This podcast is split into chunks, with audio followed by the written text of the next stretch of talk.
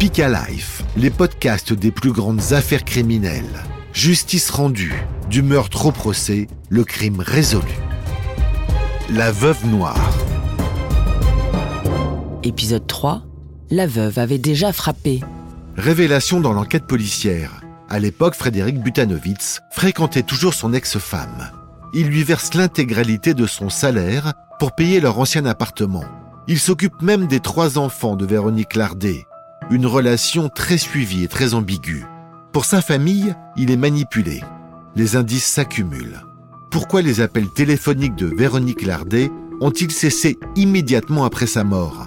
Comment expliquer les mouvements financiers suspects sur son compte en banque? Les enquêteurs décident de passer à la vitesse supérieure. Le 14 février 2012, Véronique Lardet est interpellée à son domicile et placée en garde à vue. Très vite, elle passe aux aveux. Elle raconte une histoire qui est la suivante. Frédéric Butanovitch serait venu la voir. Il serait monté dans la voiture. Ils auraient fait un tour vers ce cimetière. C'était le soir, il était tard. Et puis Frédéric Butanovitch euh, aurait voulu avoir des relations sexuelles avec elle. Elle s'y est refusée. Il l'aurait déshabillée, il l'aurait monté sur elle, elle était côté passager. Et pendant ce viol, elle aurait malencontreusement serré l'écharpe de Frédéric Butanovitch en entraînant sa mort. Et elle explique au service enquêteur qu'elle n'a pas voulu causer la mort. Mais les gendarmes ne croient pas à cette version. L'autopsie n'a révélé aucune trace de strangulation. Frédéric serait décédé après avoir ingéré un mélange médicamenteux très dangereux.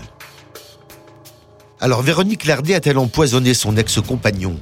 Comment se serait-elle procuré ces médicaments délivrés uniquement sur ordonnance? Les enquêteurs poursuivent leur vérification et découvrent l'impensable. Une double vie.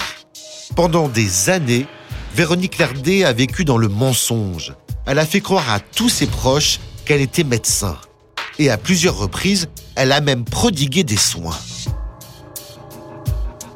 Tout son entourage pensait qu'en effet elle était médecin, euh, jusqu'à ses trois enfants particulièrement intelligents qui pensaient qu'elle était euh, chirurgien pédiatrique. Alors je pense qu'elle avait été démasquée par certains membres de son entourage, mais euh, la renommée qu'elle avait, c'était un, un médecin qui n'exerçait pas. C'est extraordinaire qu'une femme puisse faire croire qu'elle a fait des études de médecine, qu'elle est devenue médecin et qu'elle pratique la médecine. Elle se construit autour du mensonge et je pense qu'elle arrive elle-même à croire à ses propres mensonges pour effectivement eh bien, euh, convaincre les autres. Pourtant, Véronique Lardet n'a aucun diplôme de médecine. Elle a arrêté ses études avant son bac. Mais jour après jour, elle multiplie les artifices pour crédibiliser sa double vie. Et la supercherie fonctionne.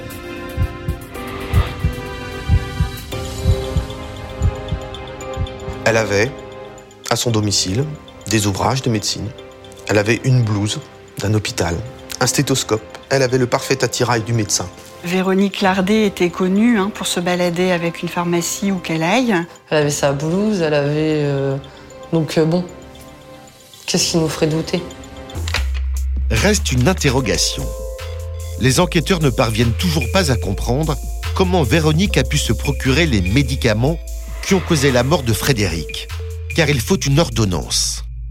Ils vont avoir la réponse en interrogeant un intime de Véronique, Dominique Parzi.